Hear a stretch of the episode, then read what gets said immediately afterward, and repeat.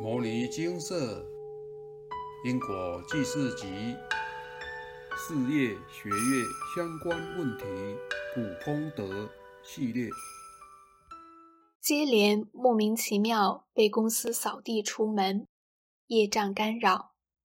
以下为一位师姐来信分享，接二零一五年八月的有缘无分个案分享后，不知不觉过了六个月。对于前世因坏了四位业主菩萨的家庭，让他们家破人亡的罪罚，至今我未能如期偿还。现实生活面压得我喘不过气来。除了持诵赎罪，我也在其他社团分享个案，弥补我前世对业主的亏欠。虽然还差经文各快三百遍的量，但因为真心忏悔。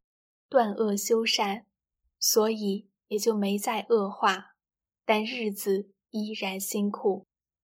这六个月，夜里仍然让工作换了又换，短暂而易逝。最近终于如愿以偿的挤进大公司任职，但似乎旧业未消，新业又起。我是极度敏感体质。在新外商公司开会开到一半，遇上了干扰，双眼泛泪光，眼泪直流，尴尬不已，强忍了六小时，在回途中开始发冷，耳边幻听毛病又开始发作了。当时四肢无力，脑子完全一片空白，我靠持短咒，经两小时的车程才平安抵家。到家是晚上十一点，我硬着头皮打给牟尼精舍师兄求助，但因缘不具足而作罢。这次是为期三天的大型会议，还差一天就完成。我强忍着疲惫与干扰，并送了一部《金刚经》致歉，勉强持短咒，才得以暂时入睡。我暗自告诉业主菩萨：夜深了。我无法查原因，请业主成全我，让我入睡，准时五点半起身，北上开最后一场会议，后续一定会处理。但这个自私的请求，只让我睡到凌晨三点多，又冷又累的爬起来求助家人。等我走到对门求助，就已是瘫软在椅上，双手握拳。一直发抖，整个人看起来就像蜷缩成团似的，深夜泣不成声，双手泡热水也只能拨开中指以后的三个指头，其他两指状如解手印似的，怎么拨也分不开。后还在家人持短咒语、边按摩的协助下，得到暂时的舒缓。而后，业主菩萨附身，便开始借由我的身体来发言，口气温和，指令简洁。我手泡热水后，他透过我开口要求擦脸、泡脚、梳头、绑发。家人都是无神论，一直在旁边啰嗦。而后，业主附在我身上，冷静地说：“闭上嘴。”我又继续吃短粥。后来，业主菩萨又说：“再啰嗦，就让你们家人们永远开不了口。”因为家人的铁齿，让我折腾了四十分钟，并且完全不协助，就等着喂食我药物。过程做完到清醒，大概是清晨快五点，但双手的剩余手指仍然分不开。因七点要赶北上开会。勉强边睡边哭，并且耳朵幻听不断，也不知过了多久，躺在床上接到精舍师姐的关心讯息，但阴差阳错，鸡同鸭讲，又折腾好久，而且我的每封求助讯息都只能以一只中指吃力打字。此时此刻，我暗自求业主，让我起身。以寻求协助，工作不要都可以。这时才让手指略开，并可以走出房门，取消原定会议并离职。再好的工作对我来说都不是最重要的东西，活着就好。之后，师姐帮我送件请示，经舍菩萨开示：前二世利益冲突，用石头伤人家，对方不幸伤重往生，需念诵经文各九十五部。我带着一颗忏悔的心，跟业主忏悔，恳请业主大发慈悲，让我身体能够赶快好起来。我一定会把欠的还清。我更发誓要断恶修善，并多写感应文章，度人有赎罪。以上为有缘人分享，以下为林师姐自述。上述文章内发讯息关心他的师姐，师姐后来一直被干扰，整天情绪失控，人会头歪嘴斜，脚底冷。晚上在家里又看到黑影在家里飘，家人也来乱他。有家人跟师姐说：“你听得到我说的吗？你有耳通、眼通吗？”师姐都没理他们。师姐当天情绪一直很低落。师姐说：“我选择边还业障边修行，也要边写文章，并且和朋友聊天以自我疗愈。吃药对我来说不见得是好的选择，因为吃精神科药的人通常是要人照顾的。我活到现在不吃药已撑了三年，都靠持诵经文，但今天这样。”我的信心又开始动摇了，我该如何再去告诉众生，有比吃药更好的选择呢？唉，体验痛苦后才知这些都是因果，才会如此活受罪。师姐又说：“今天的我真是精彩啊，折腾啊，搅局啊，无奈啊。”后来请示相关开示如下：一、对于前世因坏了四位业主菩萨的家庭而让其家破人亡的业障，至今我未能如期偿还经文各四百六十遍。开示提及最慢三个月内要还清，如今已逾时未处理好，是否会受业主菩萨责罚？开始。会被受罚。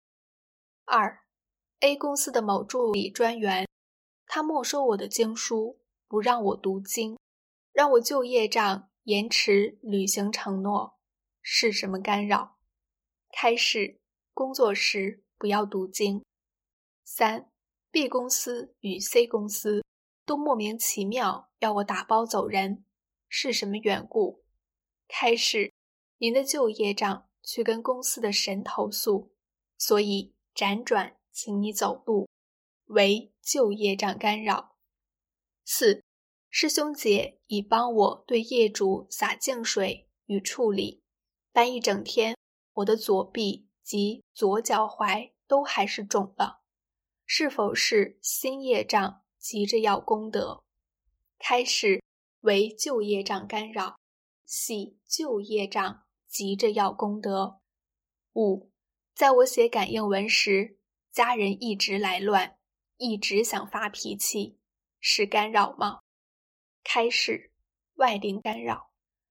六，接了新业障之后，持续感伤，便有人在我耳边说话，而且三年前的症状又出现了，双腕和肩膀很紧，整天都在哭，等。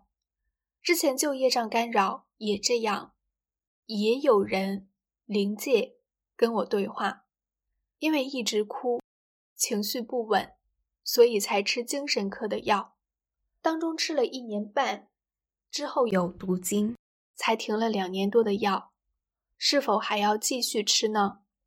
但不吃有风险，我该如何处理我情绪的困扰？开始，您的个案。无需吃药，请赶快忏悔，赶紧把旧业障消除，回向圆满后就不会再掉泪与有人跟您对话了，这都是因为业主菩萨过去被你伤得深，他们要让你感受痛苦和家破人亡。叙述结束。看了师姐的例子，净空法师也提到相关的言论：冤业病，冤亲债主来附体，让你生病，病重的时候夺取你的性命。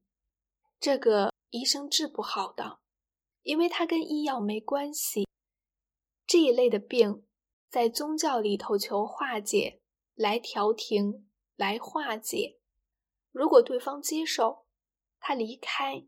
病就好了。像师姐如此敏感的体质，其感受最为深刻。除了被附身，而且还遭到磨难，要面对如此的问题，唯有诚心忏悔与精进意图。业障是自己欠别人的，仙佛也无法插手。请您将心比心，您得先懂业主菩萨怎么想，才有办法。针对问题改善呀。若您是业主菩萨，你想要看到对方怎么做呢？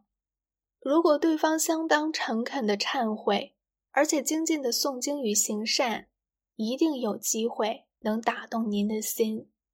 如果对方三天打鱼两天晒网，您会原谅对方吗？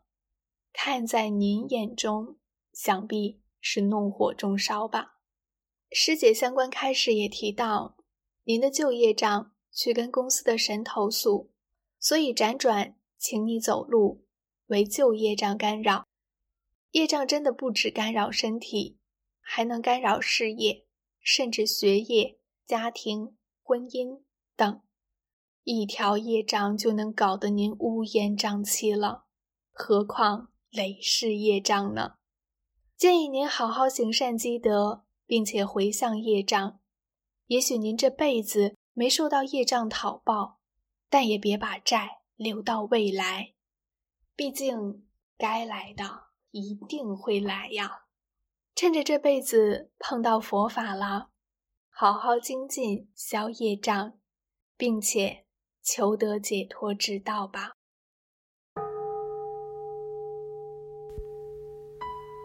摩尼经寺。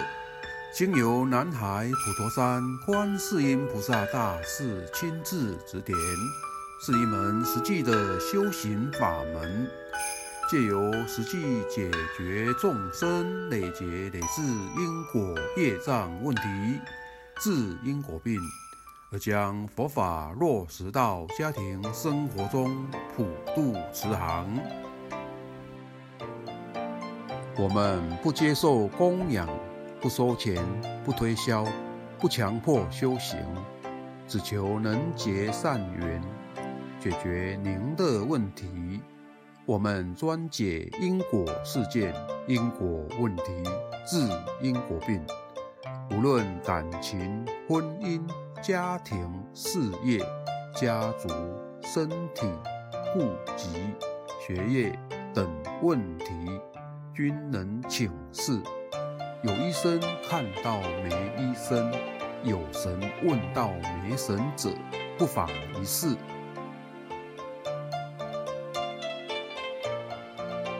因为金色义工分别住在不同县市，且平日各有工作，只有星期天早上才开办祭祀，现场请示。台湾彰化县西周乡朝阳村陆军路一段两百七十一号。